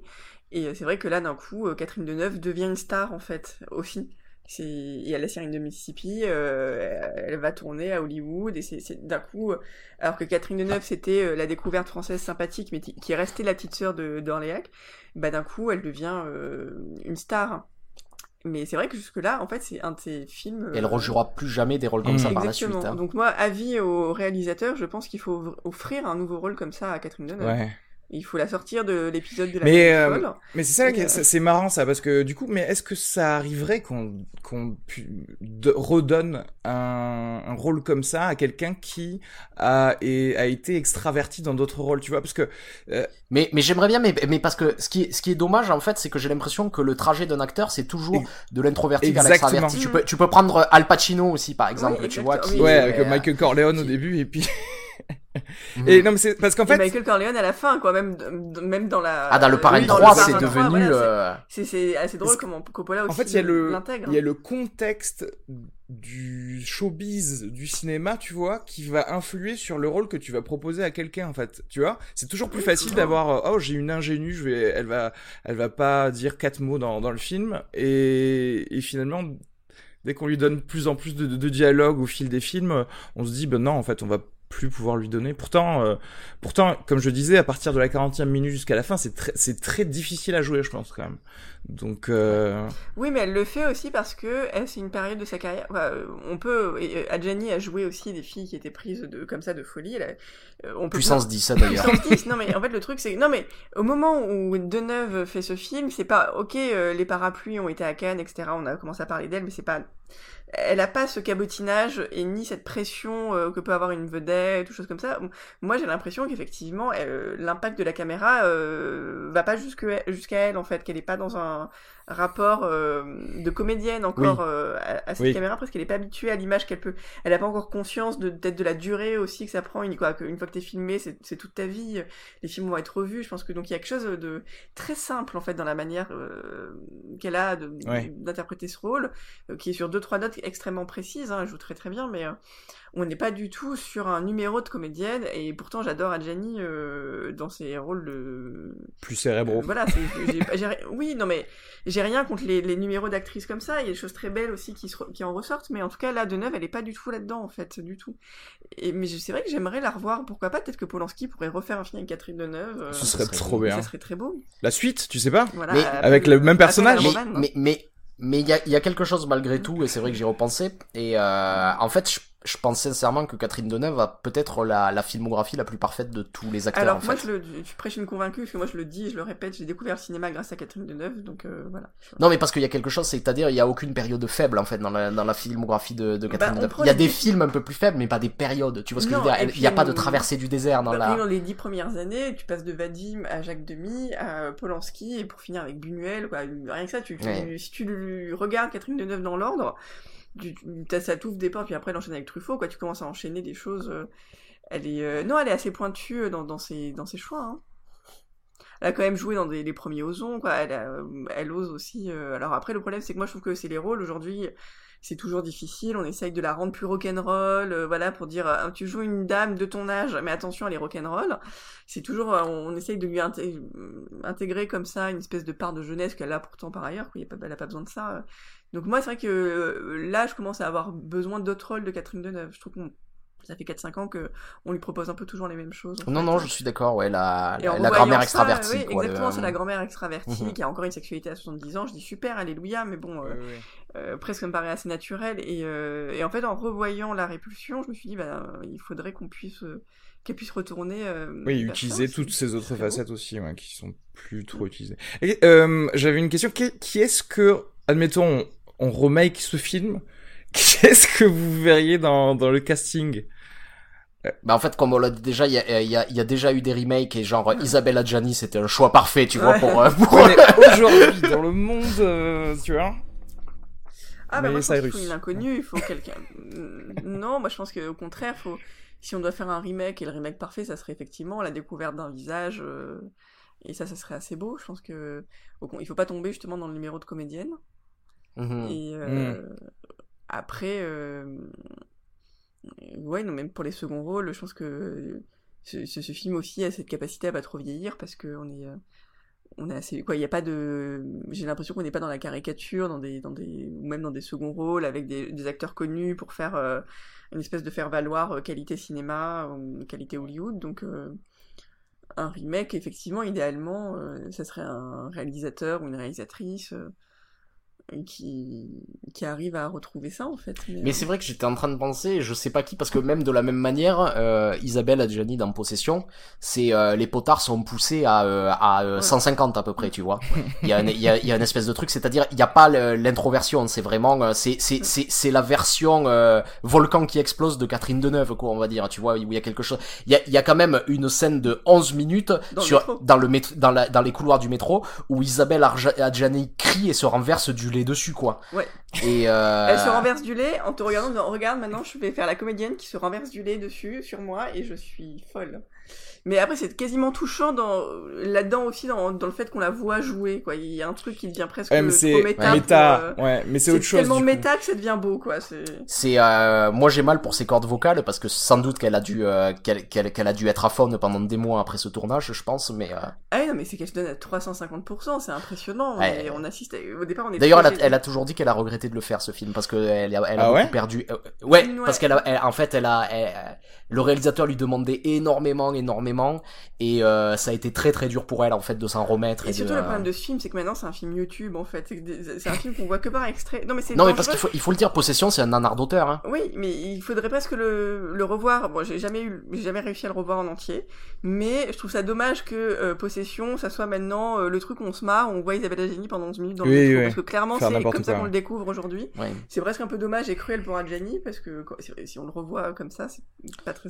Et d'a- et d'ailleurs, la, la grande dis- différence qui fait que pour moi, Possession est un nanar, j'ai de la sympathie pour le film, mais c'est un nanar, et, et, euh, que, et que Répulsion est, est, est un grand film, c'est qu'aussi dans, euh, dans Possession, en fait, il n'y a pas un personnage qui soit normal, ils sont tous fous.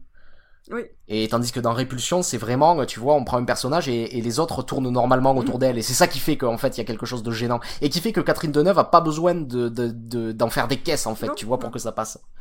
Ils sont pas tellement fous, disons qu'ils sont à côté de la plaque, quoi. Ils sont. Oui, mais c'est ça, mais je, je c'est veux dire, c'est euh, des gens comme- lambda autour, tu vois ce que je veux dire. Tandis que si tu prends le personnage de Ouais. Sam Neill et du prophète polonais dans, dans Possession, c'est ça va loin quand même. Hein, c'est euh... ne serait-ce que l'idée même de, de remake par rapport à ce que tu disais d'avoir quelqu'un qui n'est pas une comédienne en train de enfin en tout cas qui ne se voit pas comme une comédienne en train de faire quelque chose. Oui en fait on perdrait ne serait-ce que par l'intention du remake parce que justement on a le premier degré de Polanski qui dit ok c'est un- une commande alors je vais faire ça. Et on a le premier degré de Catherine Deneuve qui est en mode euh, je suis pas une diva et je vais juste jouer ce qu'on me, ce qu'on me- ce qu'on me dit de jouer. Peut-être que c'est ça aussi qui, qui ressort le, Bah, c'est plus Catherine Deneuve qui est pas connue, qui va faire un film et- indépendant anglais aberrant. Voilà. Et, et, mê- et même le côté, ce que j'adore aussi, c'est, euh, tu vois, euh, Catherine Deneuve, quand tu la vois dans, euh, dans, dans Répulsion, elle va, elle va, elle, va- elle va pas chercher.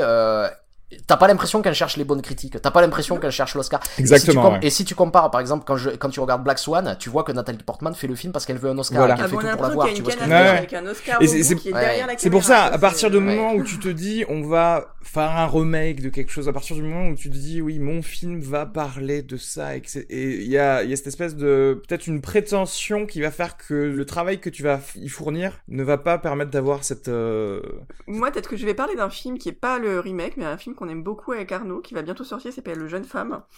ah, non, mais mais oui. je sais, qui était un certain regard cette année, euh, qui est réalisé par Léonore Serrail. Et même si c'est pas du tout le même film, euh, on parle pas de, c'est pas un film de genre, mais ça reste le portrait d'une femme et d'une femme qui a l'air, qui est décrite et ou prise pour folle par son entourage. Mais qui l'est pas, par contre. hein. Et qui l'est pas. Les gars, Et, euh, il le contraire, en fait, que- de, et peut-être que c'est film, pas euh, le, le- j'ai l'impression que si on devait presque parler de remake ou en tout cas de, de film, moi là aujourd'hui, d'un- vraiment dans le premier film aussi dans des contraintes très fortes économiques parce que c'est un premier film qui a pas eu beaucoup d'argent et qui s'est accent- qui elle s'est concentrée sur sa comédienne euh, et, euh, et je pense qu'effectivement il y a un geste en tout cas qui peut être très proche et sur la folie un dialogue peut-être des années après qui est euh, intéressant peut-être à, à faire. Soit dit en passant, je viens d'y penser, mais s'il y avait un remake, Laetitia Doche, elle serait pas mal, Et en Laetitia fait. Doche- non, mais exactement, mais c'est en pensant à Deneuve et qui, tu vois, depuis tout à l'heure, je me dis Laetitia Doche, Laetitia Doche, parce que c'est Laetitia Doche qui joue dans Jeune Femme. Et en tout cas, je pense qu'il y a des choses à faire, en tout cas sur, effectivement, sur la perception, sur le, et, et sur euh, comment euh, savoir qu'on est fou, comment le, le- les, euh, oui, l'échelle de folie, quoi. C'est- surtout notre, Ouais. un truc intérieur, parfois, des moments où on craque, euh, parce que c'est l'histoire d'une femme qui craque, et je pense que la Deneuve aussi, elle, elle craque à un moment donné. Bon, Deneuve, c'est vraiment de la psychiatrie pure, mais, euh, mais je pense qu'effectivement, euh, moi je pense à ce film-là, euh, peut-être dans, c'est pas un remake direct, mais c'est un dialogue qui peut être fait. hein. Et c'est vrai qu'il y a aussi quelque chose sur la solitude du monde contemporain dans le film de Léonore. on et- parle, de, on parle de ça et euh, donc euh, ce film sortira bientôt en salle et je vous encourage très vitement à aller voir euh, la prochaine, euh, voilà en septembre, allez voir la, la prochaine Roman Polanski. Et euh, il paraît qu'il y a quelqu'un qui a un second rôle dedans euh, et qui fait régulièrement des podcasts. euh, Très bien. On, on verra alors. Ce sera une surprise. Euh, Qu'est-ce que j'allais dire? Hum, Oui, mais c'est marrant la perception de, le- de, de la folie. Enfin, parce que j'étais en train de penser à un truc assez de- dans, dans le film Catherine Deneuve venait de tuer deux personnes et je me et je me suis vraiment dit ah elle est folle quand elle était en train de repasser sans que le fer à repasser soit branché. Ah, tu vois c'est ça vrai en plus. C'est vrai, c'est vrai. T'es pas fait la réflexion, mais c'est exactement Qui- ça. qui du coup, euh, d'après vous, fait euh, est le plus est le fou le plus inquiétant du cinéma. Enfin, n'importe quel rôle, hein. Pas forcément quelqu'un qui, euh, comment dirais-je, pas inquiétant dans le- euh, forcément dans leur violence. En tout cas, qui, qui, qui est-ce qui le fait mieux d'après vous? Est-ce que vous avez Ah un ben, je sais pas, je vais, je vais, je vais sortir un cliché, mais euh, Nicholson dans Ah oui, Shining, quand dire, même. Nicholson, c'est quand même l'homme qui, euh, qui a rendu la folie désirable. Hein. Ah ouais. Ouais. Moi, je peux parler de désir avec Nicholson faux. C'est la première fois que t'as envie de te taper quelqu'un qui est dans un hôpital psychiatrique, quoi. C'est vrai, il- c'est vrai. Nicholson d'ailleurs, euh, dis habitué, euh, habitué à ça, hein, parce que avec Vol au-dessus d'un nid de coucou aussi, il aime bien faire euh, ce genre de, de personnage. je pense. Ouais. Si, si, c'est. euh, Après, non, mais même dans le Scorsese, moi, je dans le dans le dans ce départi, il est De génial. départir, et ouais, absolument. Ouais. Il, est, Ouais. il, est, il est génial. euh, Des gens donc, euh, instables. DiCaprio aussi flirte avec ce genre de désir. euh, on sent que Mhm. Il peut avoir envie. Depuis qu'il bosse chez Scorsese. en Depuis qu'il bosse chez Corsairs, Mhm. on sent que peut-être il, il est allé un peu moins fort, mais en tout cas oui, là, il va vers là et. euh, Il y a, il y, a, il y a quelque chose quand même que j'ai envie de dire sur la représentation de la folie dans Répulsion. Il y a quelque chose que je ne peux pas pardonner à Roman Polanski dans ce film, c'est qu'il a créé le cliché le plus insupportable du cinéma, c'est-à-dire quand une femme est folle, elle se met du maquillage et elle en met un peu partout. Ah oui, c'est vrai. Non mais de toute façon, il y a beaucoup beaucoup de clichés quoi. Ne serait-ce que les gros plans sur les objets qui vont devenir. Ouais, c'est devenu quelque chose qu'on a énormément vu et euh... mais. Euh... Alors, En fait, c'est surtout ça, moi, quand je l'ai revu, parfois j'ai vu tellement de tics maintenant de de, réalis... de jeunes réalisateurs qui veulent faire ça. Donc, on a- moi, en le revoyant, j'ai eu l'impression que c'était un film qui était bourré, bourré de tics alors que ça l'est pas. Mais c'est juste que ça a été Mais- tellement mais- réutilisé mais et mal pas- parfois. Pa- euh, Parce qu'en plus, il y a un truc, c'est, euh, je viens de réaliser quelque chose. J'ai l'impression que dans la représentation de la folie et surtout dans la représentation de la folie féminine, il y a, on dirait, des passages obligés. C'est-à-dire, j'ai l'impression de voir beaucoup plus de variété dans la représentation de la folie masculine. Ouais. Et quand on parle de folie féminine, on revient toujours, tu vois, sur ces trucs de maquillage, sur ces trucs de d'hys- sexualité. de sexualité. Toujours. Euh, euh, d'hystérie et d'ailleurs c'est peut-être la différence entre Répulsion et les autres films et c'est pour ça que euh, que Adjani dans Répulsion aussi est, est- est- et c'est peut-être moins intéressant c'est-à-dire qu'on repart dans cette hystérie il n'y a pas d'hystérie dans Répulsion tu vois ce que je veux dire? C'est ça Non. et c'est ça la différence c'est-à-dire que la folie féminine c'est pas forcément l'hystérie quoi faut euh... Non, puis l'hystérie, c'est devenu tellement gros qu'on y a mis tellement plein de choses, euh, juste des humeurs et des émotions que on, on utilise Ouais, le mot ouais, hystérie ça, ouais. pour des femmes à chaque fois qu'elles euh, qu'elles pleurent, quoi. Donc, euh, oui, mais oui, la c'est ça. décharge, euh, euh, la décharge de Polanski, là, je dirais que c'est normal parce que dans ce dans celui-là, parce que elle est esthéticienne justement. Tu vois? Oui, non, Donc, mais attends- attention, que c'est- pas dans ce film que je mal. trouve Oui, ça- mais c'est pour ça, et c'est assez ouf Ouais. que on se dise du coup euh, que ça a créé des patterns qui sont repris par tout le monde pour effectivement la folie féminine, euh, même si ça ne va pas en fait avec ton personnage féminin dans notre film, parce que là, ça lui va à elle en tout cas. Non, et puis dans Mm. l'époque, moi je pense que dans l'époque, effectivement, de toute façon, une femme qui sortait, quoi, les femmes étaient, le maquillage était plus attendu, quoi, il y avait un truc Mhm. aussi, euh, bon, elle travaille dans un, un truc d'esthétique où il y a, euh, voilà, elle est censée effectivement être impeccable, donc le maquillage fait partie de ça. Je pense que c'est beaucoup plus fort en le remettant dans, dans les années 60 qu'aujourd'hui, Oui, forcément. euh, ou, ou peut-être, euh, à part, euh, effectivement, si une femme fait encore un métier où on exige d'elle qu'elle soit maquillée, ce qui serait quand même très mauvais signe. Mais bon. euh, Parce que là, là, on est beaucoup, on est, on est, euh, on, on- est vraiment, c'est-à-dire que euh, quand tu vois le, le, le mec de la sœur de Catherine Deneuve dans, dans Répulsion, il attend que, euh, que sa copine lui fasse à bouffer. Et on est vraiment dans les Ah, rôles, fait- tu vois. de- Ah oui, patriarcat complet, il lui Ah donne non, de mais il l'argent fait des pour remarques sur un la, sur la, taxi. sur la- ouais, il fait des, il fait des remarques aussi sur Catherine Deneuve, elle est pas souriante, euh, elle est pas, Ouais. du coup, elle est presque pas féminine, quoi, il faudrait qu'elle se, voilà, qu'elle se sorte un peu. Donc, euh, oui, on est sur un regard, euh, il, il accentue, de toute façon, le, toujours l'homme qui regarde la femme comme une proie, comme un truc, Mm. euh, comme un des objets, d'ailleurs, euh, parmi les cuisinières. Ah oui. et, et Très donc, très intéressant donc- ça d'ailleurs, ouais. Que ce, que ce soit très euh, centré sur les accessoires et qu'au final euh, il, il montre les femmes comme des accessoires en fait, pour, euh, spécialement pour ce personnage-là qui est totalement ultra sexiste. Mais ok. Est-ce que vous voulez rajouter quelque chose dans, dans ce film Répulsion? À part une une Non, on n'a pas parlé beaucoup du gore finalement, de, de presque parce qu'on a parlé beaucoup du début et de. de... Mhm. Mais faut pas oublier que c'est un film d'horreur. Peut-être qu'on peut, je sais pas si on peut rajouter quelque chose là-dessus, mais. euh, Ouais, il y a des, il y a, il y a, il y a quand même des, des images très fortes. On parlait Ouais. des mains qui sortent les murs, euh, des, des, des murs, mais un peu avant, euh, il y a ce moment où aussi, euh, elle, elle s'approche du mur et le mur devient mou Mm. aussi. Tu sais, il y a, y a, Ah oui. y a beaucoup de choses comme ça. En fait, ça, ça paraît pas de l'horreur, mais il y a quelque chose de, de, d'une inquiétante étrangeté en fait en permanence dans, Ouais. dans, dans cet appartement. Attention, très, par, très repris angoisse. aussi dans l'horreur pure et l'horreur fantastique, hein, avec Poltergeist ou des choses comme ça, tu sais, les, Mhm. les murs justement de... Bon après Cocteau l'avait un peu fait aussi. Oui, hein, tu me diras. euh, Le? Cocteau? Cocteau, ouais. Cocteau, ouais, la ouais. Belle et la c'est Bête, qui fonctionne très très Et, bien. et, c'est- ça la différence entre les deux, c'est-à-dire que, que, que Cocteau, en allant au bout de cette vision, en fait quelque chose de poétique et fantastique, et on remarque que ici, quand il le ramène toujours à quelque chose de beaucoup plus réel Mm. et beaucoup plus, euh, beaucoup plus euh, ancré dans le quotidien, ça devient de l'horreur, quoi. Mm. Les, mê- les mêmes ouais. éléments, en fait. C'est surtout la manière dont ils sont utilisés, tu vois, Ouais. qui. euh, qui change la donne. Donc euh, voilà, il y a pas, il y a pas.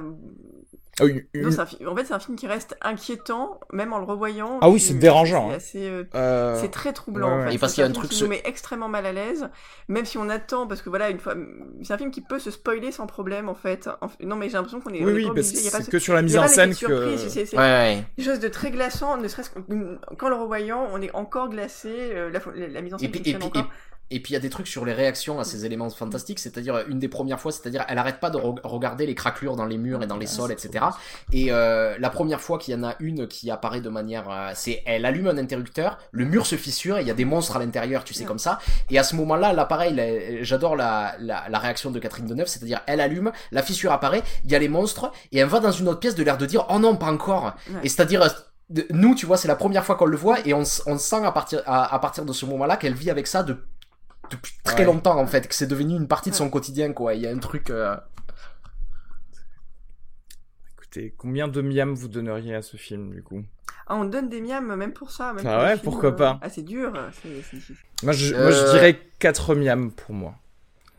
Moi, moi j'y mets 4 miams, ce qui est déjà très bien. Et euh, Ce qui est très bien. je pourrais lui mettre plus, mais, mais, mais comme j'ai dit, en fait, euh, je pense pas que ce soit mon, euh, mon Polanski préféré. Ouais. Et sur, sur le même sujet, j'ai tendance même à préférer euh, Rosemary's Baby, par exemple, que je, que, que je trouve euh, plus construit. Et c'est vrai que, que vu que j'aime bien le travail de scénario, forcément, dans les, Non, euh, dans les films, il y a quelque chose qui me, qui me plaît plus, je pense, dans Rosemary's Baby, qui apporte ce, ce même, Je suis ce totalement d'accord.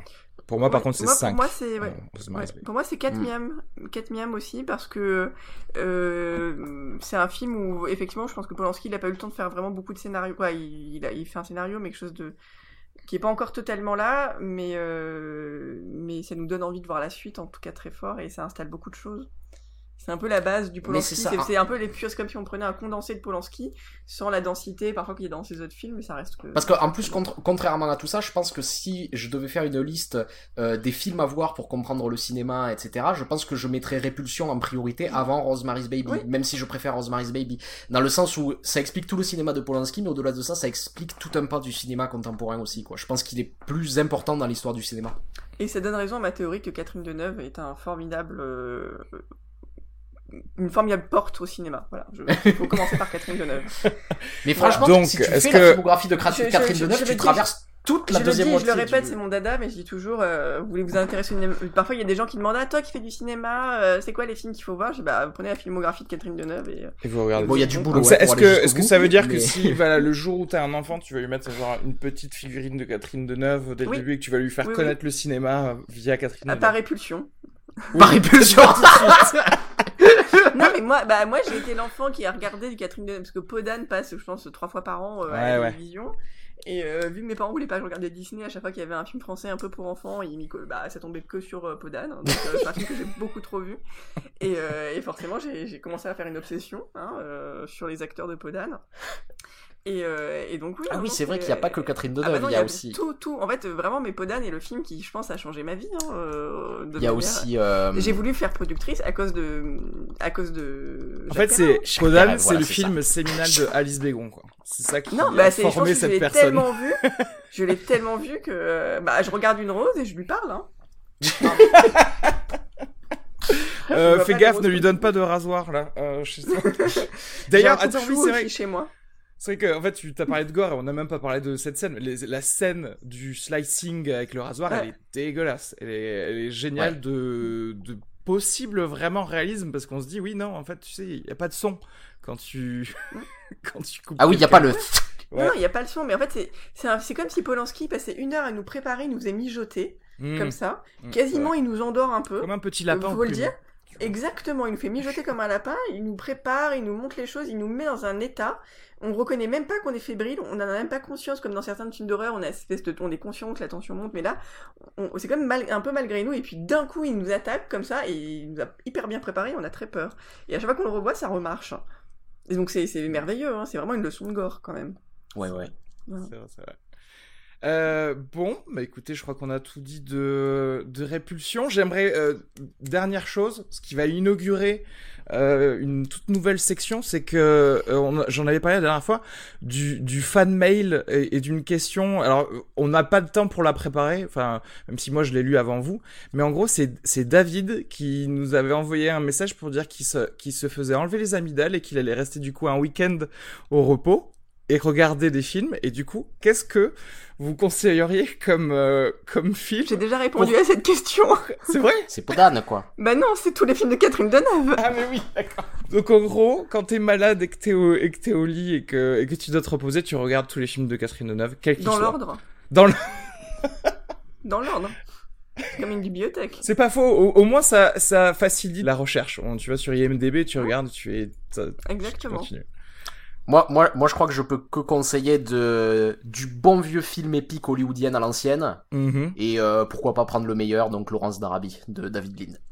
Bon Hmm. choix aussi, mais il n'y a pas Catherine Deneuve, ce qui est vraiment manque au chef-d'œuvre. Oui, mais, mais le truc, c'est que Laurence d'Arabie, t'as- t'as t'as toute l'après-midi qui passe devant. Oui, ou alors tu peux faire Ah, l'intégrale de Roger Moore, un espèce d'hommage aussi, c'est pas mal, Ah, il vient de mourir. Moi je en pense qu'on peut faire l'intégrale de Roger Moore, on se marre bien, on finit par des films assez sympas aussi. euh. Comme ça, il faut être plusieurs des- pour se marrer devant les anciennes James Bond. Hein, parce qu'à revoir tout seul, euh, je- je- Mais s'il est malade, ça veut dire aussi peut-être qu'il a des substances un peu qui aident à rire. si vous prenez beaucoup de tramadol, vous pouvez regarder tous les Roger Moore.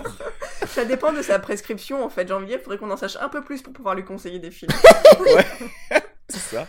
Moi, moi, je suis plutôt en mode euh, nostalgie. Euh, J'irai taper dans les trucs des années 80 euh, avec euh, Princess Bride et Goonies. Ça, c'est des choses où, Mais- où tu te sens mieux non, quand, ça tu, c'est un quand lendemain tu es de malade. Noël en fait. Non, non, moi je suis pas, Ah. c'est pas malade. Ça c'est non. Mais att- attends, faut c'est avoir subi des, des, des séquelles psychologiques fortes pour se relancer là-dedans. c'est vrai qu'il est, s'il est beaucoup sous, sous antidouleur en ce moment et qu'en plus il prend des petites binous à côté, peut-être qu'il peut s'aventurer dans la, dans la filmographie tardive de Jean-Luc Godard. C'est peut-être Ah le oui, moment en c'est fait. peut-être le moment de Petite comprendre Godard aussi.